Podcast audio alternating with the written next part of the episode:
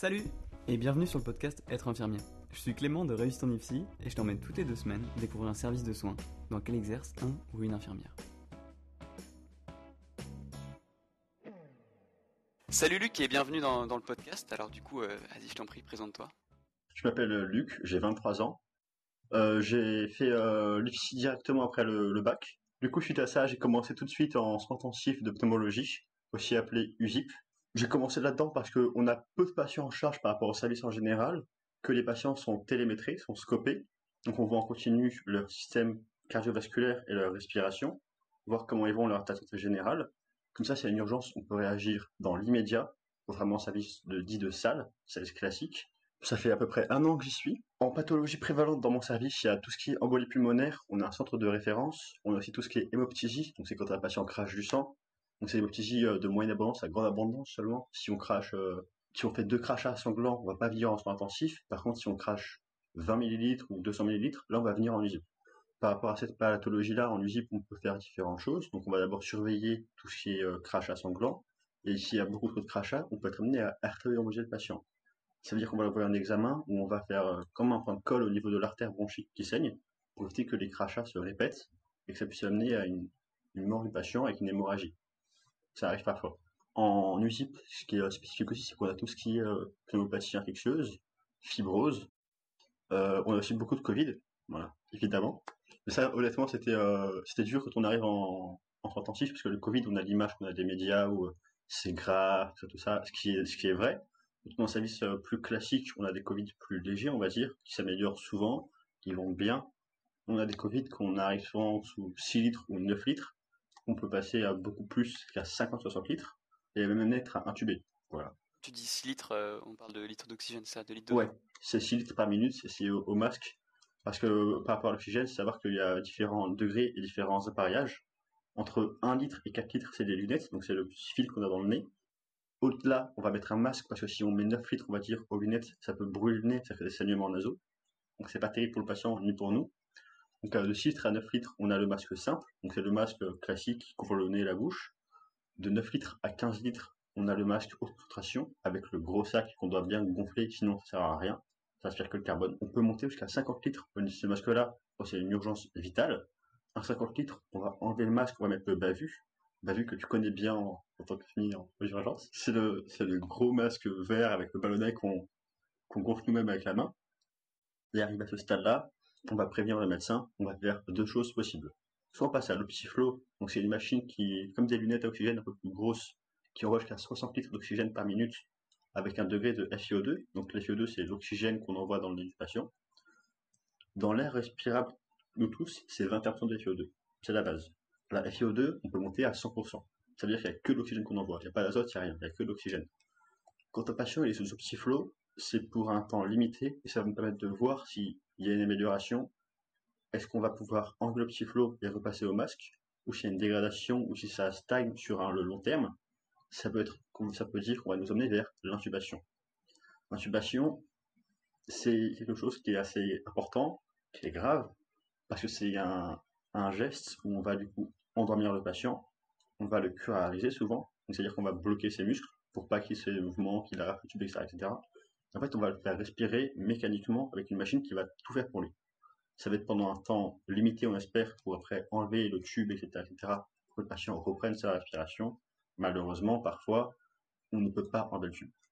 Quand on ne peut pas enlever le tube parce que le patient n'arrive plus à respirer de lui-même correctement, on peut être amené à trachéotomiser le patient. Donc, c'est qu'on met un trou au niveau de la trachée pour faire respirer. Là, c'est un geste qui est aussi impressionnant, qui se fait au bloc opératoire, qu'on ne fait pas tout le temps de manière euh, longue. Il y en a qui ont une trachéotomie définitive, d'autres qui ont une trachéostomie. Donc c'est une, trachéotomie qu'on va être amené à enlever au bout d'un moment pour refermer les voies respiratoires et les faire parler normalement. Pour les patients, c'est assez, euh, c'est un geste qui est assez lourd parce que ça impacte leur, euh, leur image corporelle, leur bien-être, ça impacte plein de choses pour eux. Ils ne peuvent plus parler correctement. Pour eux, c'est très très dur, mais pour nous, ça permet de les maintenir en vie. Donc pour nous, c'est quand même très important. C'est sûr. J'en profite euh, pour faire un, petit rappel. Tu as parlé de trachéotomie et de trachéostomie. Euh, moi, j'étais le premier euh, à l'époque en étant étudiant à, faire, à, confondre les deux. Est-ce que tu peux, en quelques mots, bien définir la différence entre la trachéotomie et la trachéostomie? La trachéotomie, c'est le geste qui va être définitif. C'est-à-dire qu'on va garder une trachéotomie jusqu'à la fin de notre vie. Trachéostomie, c'est qu'on a une trachéotomie, on a un trou au niveau de la trachée, mais c'est pour une durée limitée. C'est pas la vie. Voilà. Ok, super. à peu près tout. Et du coup, alors, euh, tu parlais de la charge des patients tout à l'heure. Donc, on n'avait pas précisé, mais c'est vrai que du coup, l'USIP, euh, est-ce que tu peux nous dire euh, ce que ça signifie déjà? Alors, USIP, c'est unité de soins intensifs en pneumologie. Sur Internet, on trouve beaucoup de soins intensifs en psychiatrie. C'est pas notre travail du tout. Nous, c'est pas la psychiatrie, c'est de la pneumologie, vraiment. Et du coup, toi, tu as, combien de patients à charge en général? Alors, ça varie. On peut avoir jusqu'à 5 patients maximum, sachant que quand on a un intubé, on en aura forcément un de moins que les collègues. Ok. Donc, si je résume, c'est une unité dans laquelle tu peux trouver des patients qui sont intubés ou pas? Ouais. Et, euh, et du coup, tu parles un peu des pathologies tout à l'heure. C'est quoi les principales pathologies que toi tu peux voir euh, dans ton service? Alors, tout ce qui est embolie pulmonaire grave, où le patient il est alité par défaut. Voilà. Jusqu'à ce qu'on l'anticoagule correctement pour passer en péros avec les liquides, tout ça que tu connais déjà. Donc ça, c'est la pathologie, on va dire, où on est la référence en l'hôpital. Après, il y a aussi tout ce qui est euh, infection pulmonaire grave, on ne sait pas encore ce que c'est, donc on va venir chez nous, parce qu'ils sont très oxygéno-requérants.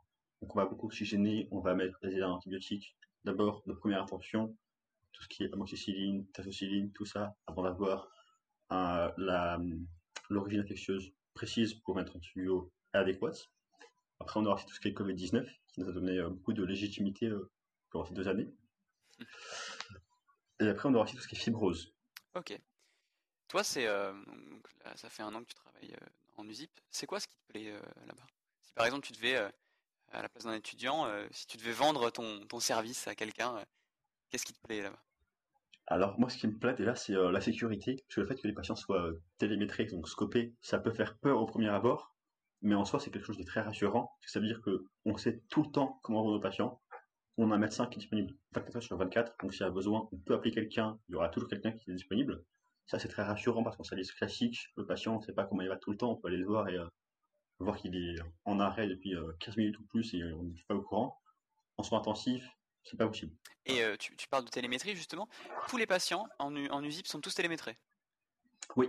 Ok, d'accord. Quand ils ne sont pas télémétrés, c'est sur demande médicale. C'est des patients qui sont là depuis un moment, qui n'ont plus rien à faire en USIP, ou c'est qu'on ne trouve pas de place ailleurs. Typiquement, un patient qui est SDF, qui était en foyer avant, il est venu chez nous pour, un Covid, on l'a guéri. Il a eu des escarres assez importants. Il fallait qu'on trouve une place par rapport à ces escarres. Donc c'était en SSR du coup. Il n'y avait pas de place disponible. On l'a gardé du coup chez nous. Forcément, c'est une séance qui était moins intensive qu'avant. Parce que chez nous, il y a un tour par 4 les patients. Donc toutes les 4 heures, on va voir comment ils vont automatiquement. Donc un patient qui est euh, plus stable, ça un patient dit de salle, selon nous, on va le passer en tour par 8. On va le voir moins régulièrement. La nuit, on va le laisser dormir typiquement. Et lui, on va pouvoir être amené à enlever le scope au début, on va d'abord regarder que la saturation, donc le capteur au doigt ou à l'oreille pour voir la respiration, ou bien que euh, le CG, voir le cœur. On, va faire ça avec les patients, les médecins, on va tout voir. Au niveau de la, charge de travail, pour toi en USIP, elle est, comment? Alors, quand on démarre en USIP au tout, début, c'est très très lourd, parce que c'est euh, des soins qui sont. Euh, c'est des gestes et des soins qui peuvent paraître longs, compliqués, nouveaux. Typiquement, les cases du sang en USIP, on en fait beaucoup. Est-ce que tu, peux, tu, peux, tu peux, rappeler, on ne sait jamais hein, pour, les, pour les Le gaz du sang, c'est une ponction au niveau artériel, donc c'est souvent à ce niveau-là qu'on a fait. En fait, on sort le pouls, euh, le pouls radial et on va piquer du coup à ce niveau-là, au niveau du pouls. C'est un geste qui est assez euh, douloureux pour les patients parce que l'artère est entre l'artère et le tendon. Du coup, si tu touches l'artère ou le tendon, le patient aura mal. Donc ça, faut le savoir. Il faut y aller euh, assez perpétuellement quand on pique le patient. Si on y va de manière donc comme ça, on va faire mal le patient automatiquement.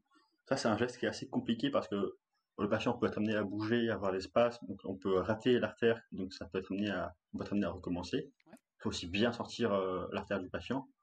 Quand on a un patient qui est bradycarde, qui a 39 de pouls, ce qui est déjà pas terrible, et qu'il se désature sur un point de vue, euh, point de euh, d'oxygène, enfin oxygène récurrent, qui passe de 2 litres à 15 litres, typiquement, on va faire un gaz du sang pour comprendre ce qui se passe, pourquoi il se dégrade c'est des gestes qui sont très compliqués parce que c'est de l'urgence dans ce cas-là. Donc là, c'est euh, stressant de par euh, la situation. Donc il faut qu'on réussisse vite. Mais du coup, faut pas se rater non plus.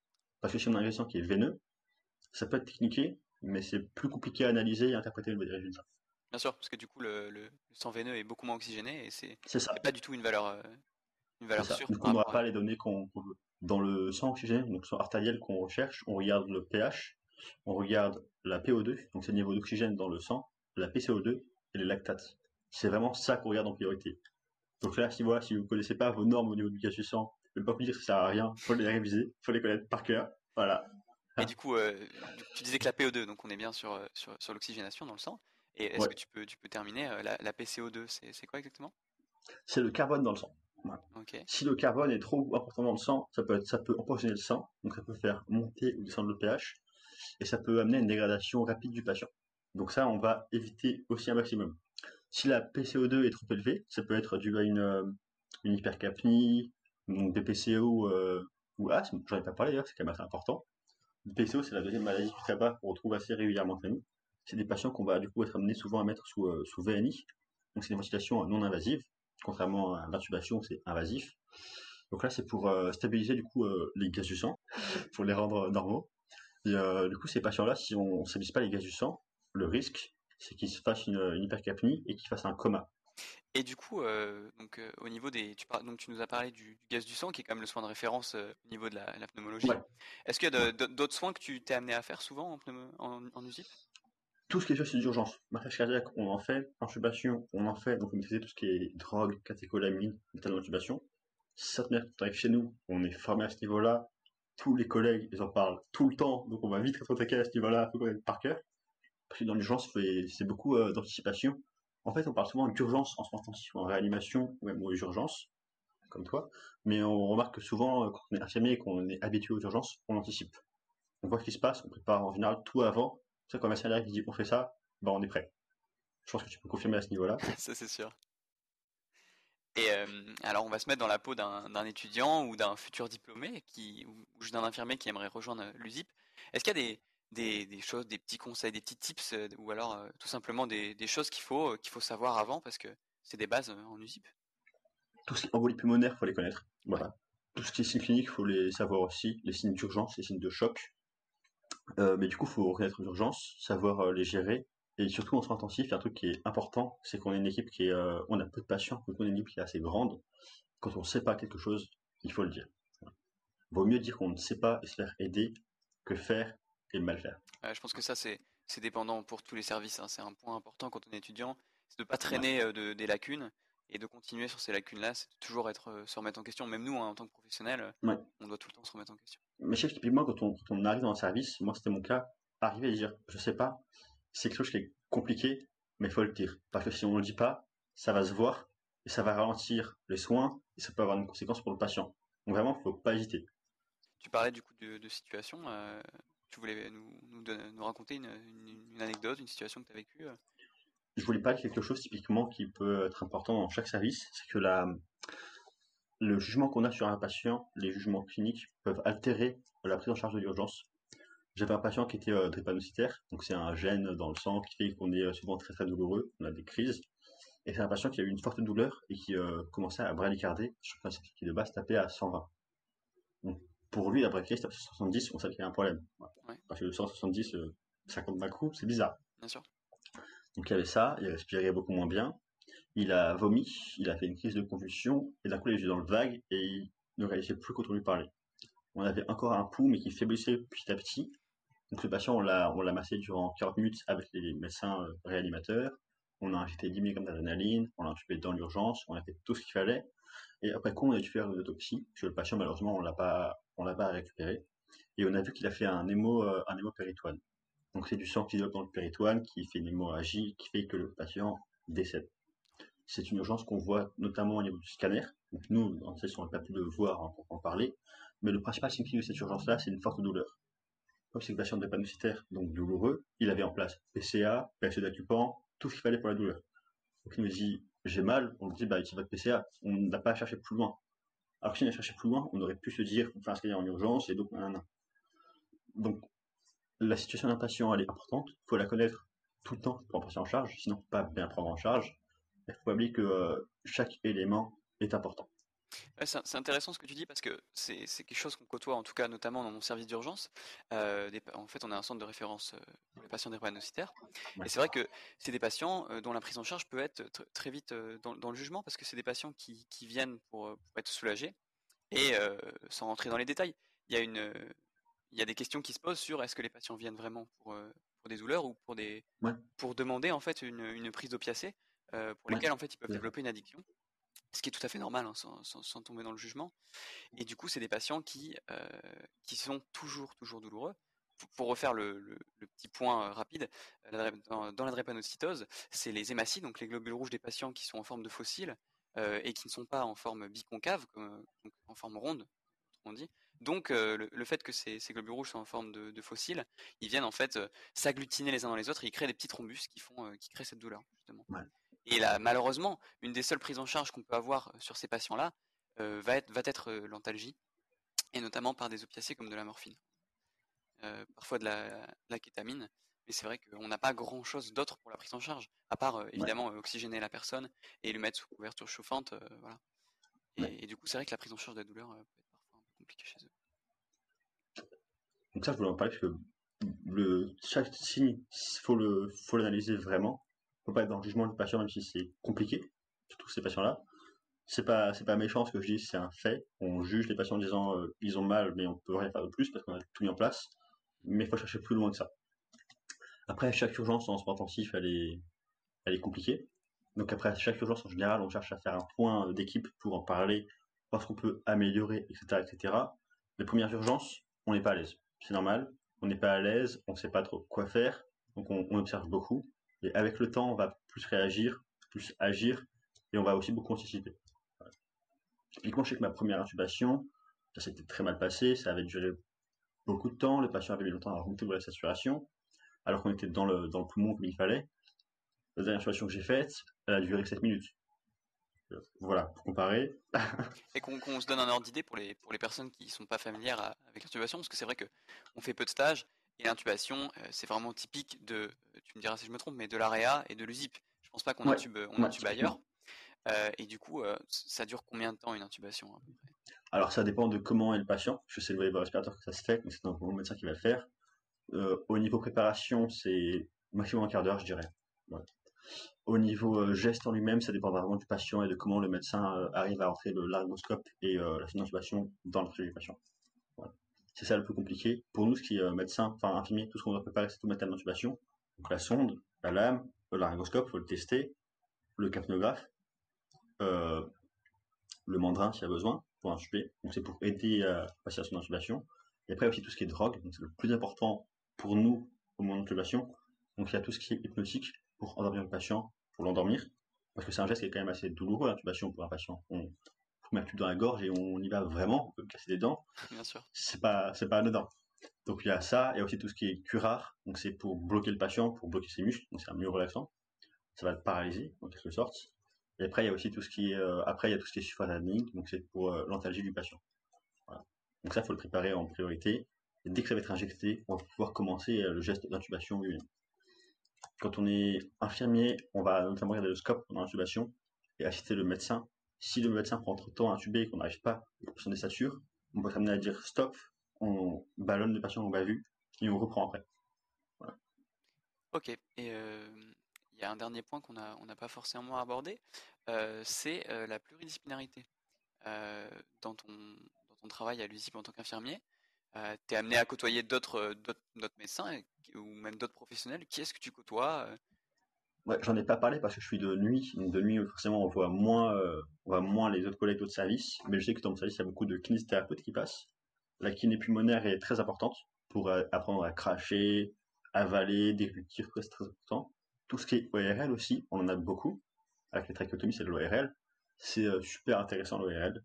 On a aussi pas mal de chirurgie thoracique avec tout ce qui est drain, par contre pleural, tout ça. Ça, je n'en ai pas parlé parce que c'est pas spécifique à l'USIP, mais on peut en avoir.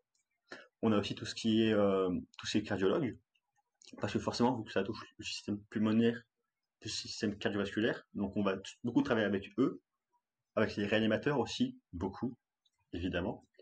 C'est notamment les principaux, euh, les principaux euh, professionnels qu'on voit chez nous, c'est kinésithérapeute, ORL, cardiologue, réanimateur. C'est qu'on en priorité? Après aussi, tout ce qui est orthophoniste, normal, après une intubation, une intubation, faut prendre à boire, à déglutir, tout ça c'est vraiment ce qu'on voit le plus chez nous, au-delà des médecins et infirmiers. Ok, eh ben, merci beaucoup Luc. Bah, je t'en prie. Est-ce qu'il y a des choses que tu aurais aimé rajouter ou tu penses avoir fait le tour? Non, j'ai tout cas rajouter pour tous les euh, étudiants, même après, de base, on est aide-soignant, n'oubliez pas, et le binôme aide-soignant-infirmier, il est vraiment important dans les soins. Ouais, et c'est quelque chose qui, se retrouve en, surtout dans les services où on a des intubations, parce que je sais pour être passé par l'AREA, c'est quelque chose dans laquelle euh, on travaille toujours en binôme, et c'est quelque chose qui est appréciable. En tout cas, moi, je, trouve ça très appréciable. C'est appréciable. Un aide-soignant, même s'il n'est pas infirmier, c'est une ressource. Il connaît les services, il connaît les patients, il sait quoi faire, il connaît les urgences, il sait réagir. Et un aide-soignant, c'est pas juste euh, s'occuper de derrière d'un patient. Ça, faut arrêter de croire ça. C'est une légende, c'est faux. Un aide-soignant, c'est un soignant à part entière et c'est un soignant qui est indispensable. Sans ce soignant, l'infirmier, il ne peut pas travailler. Vraiment, faut pas l'oublier. je suis totalement d'accord avec toi. Eh ben, merci beaucoup, Luc. Bah, je t'en prie, merci à toi. Si t'es encore là, c'est probablement que le podcast t'a plu. Alors n'hésite pas, quelle que soit la plateforme sur laquelle tu m'écoutes, à t'abonner, à laisser un commentaire, ça m'aidera à le faire connaître et à aider le plus de personnes possible. Et sinon, je te dis euh, à la prochaine.